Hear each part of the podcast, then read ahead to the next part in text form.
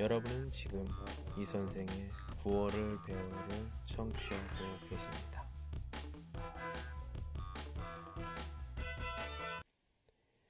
내 인생에 힘이 되어준 한마디. 사람마다 약한 부분이 있습니다. 누구나 자기만의 단점이 있습니다. 그런 점은 외형적인 것이든 내면적인 것이든 누가 말하지 않아도 자기 자신이 가장 잘 압니다. 그래서 대부분 그런 부분은 남이 잘 볼 수 없고 알 수 없도록 감추려고 애를 씁니다.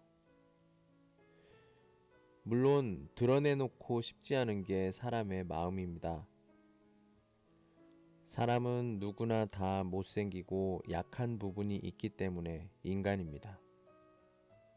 약한 부분이 한 군데도 없는 육체와 영혼을 가지는 완벽한 인간은 없습니다.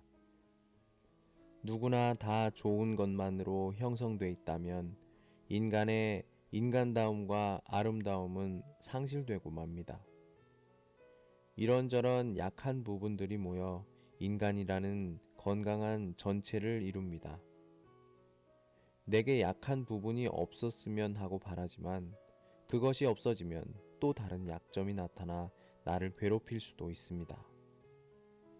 따라서 그 부분이 없어지기를 바라기 전에 그 부분을 먼저 사랑하는 일이 더 중요합니다. 나의 가장 약한 부분이 나중에 나의 가장 좋은 부분이 될 수 있습니다. 어쩌면 그 부분 때문에 내게 더 인간적인 매력이 있는지 모릅니다.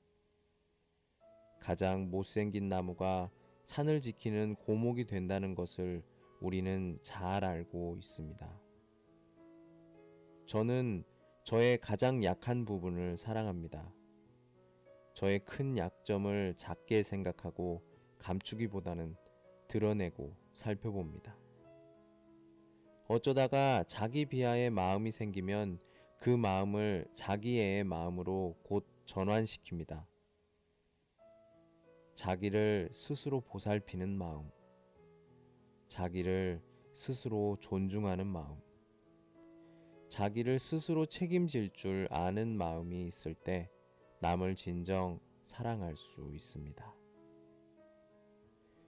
나의 가장 약한 부분을 사랑하라.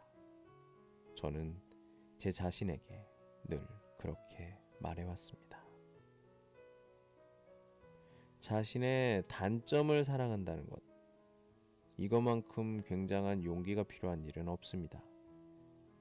저의 경우에도 다른 사람에게 무언가를 어, 평가를 받으려고 했을 때, 그 사람이 나를 비평했을 때 흔들리는 그 마음은 어, 여러분도 잘 느끼고 계실 거라고 생각합니다. 하지만 그것에 너무 스트레스를 받거나 부정적인 생각을 가지지 않고 있는 사실대로 그걸 받아들이고 그걸 고치기 위해서 노력을 한다면 우리는 조금 더 더 더 행복한 행복한 삶으로 나아갈 수 있을 거라고 생각합니다. 오늘은 여기까지. 안녕.